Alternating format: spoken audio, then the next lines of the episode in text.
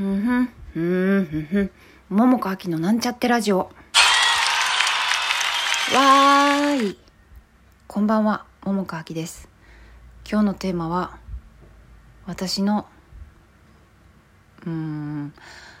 ちょっと、へんてこなこと、あと、楽しかったこと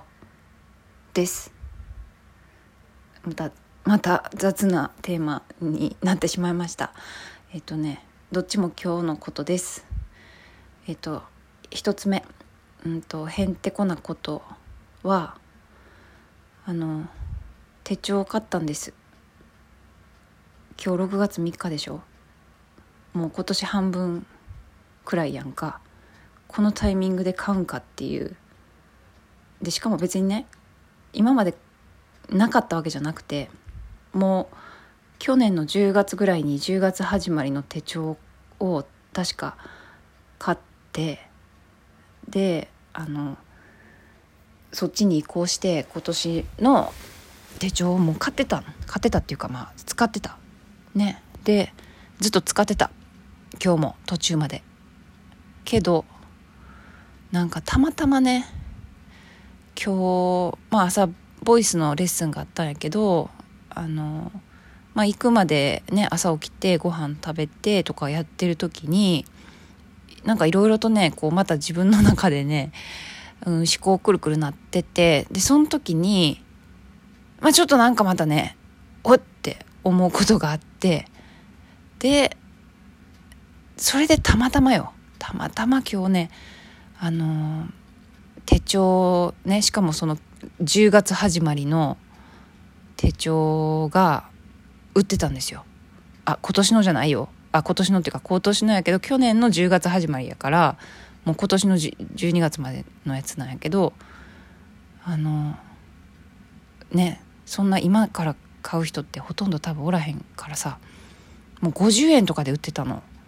1500円ぐらいのやつが。で別におこれは安いから買おうっていうわけじゃなかったんよ。だっていらんかったら50円でもいらんからね。でもたまたまその朝のうおってなったなんかこの思考があってそれとなんか手帳を変えるっていうことがなんかちょっと自分の中でリンクして、まあ、人から聞いたらへんてこやろうなって思うけれどもちょっと今日から新しいのにしようと思って買ってでさっきちょっとね今日からまた新しく新しい手帳を使うことにしたんです。だいぶ意味わからへんでしょう。うん。まあそんなねちょっと他の人からしたらへんてこやなっていうかまあ、まあ、私自身もねうーんかつてないかもしらへんな。こんなよくわからへん時期に。そう。まあでもそうそんなへん,、ね、へんてこなことがあったよというのが1個と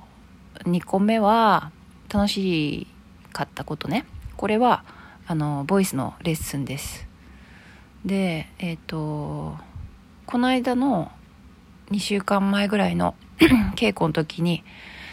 あの先生がね「エレクトラ」っていうあの作品があるまああるっていうかまあきっと有名やから、まあ、知ってる人は知ってると思うんやけどもそのエレクトラの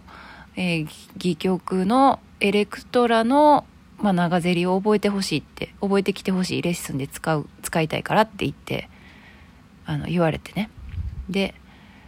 まあ長ゼリって言ってもね言うてもうん西ロハと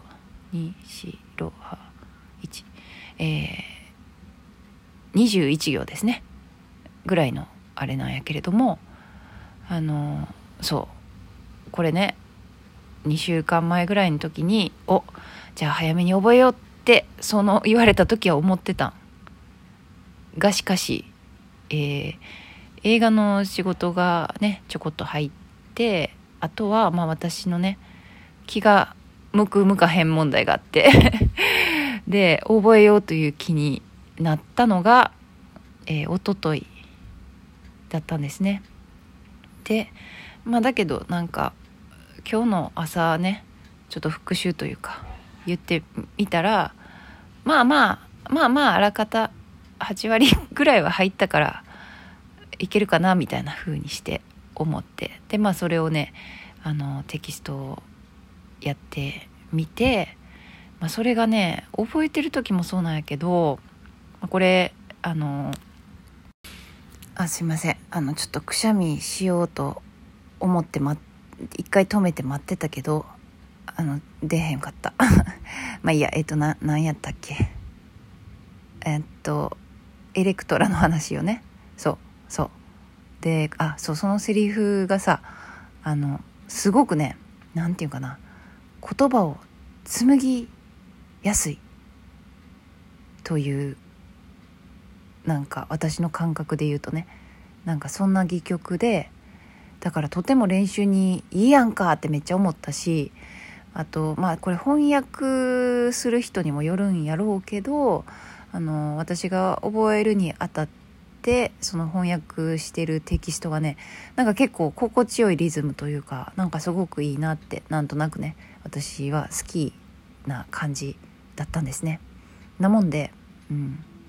まあ、それが楽しかったっていうか、まあ、それも楽しかったけど、まあ、レッスンの中でえっ、ー、とうんすごく下半身は疲れるけれども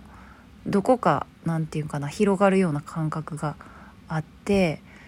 で、まあ、その前に、えーと、テキストに入る前によくレッスンの時にお歌を歌うんですね。お歌っていうのはあの、まあ、童謡簡単な短い歌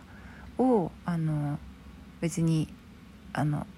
歌か歌手とかそういう歌のためではなくて、えーと、その言葉声言葉のため体と声のため言葉をつなげるためなんですけれども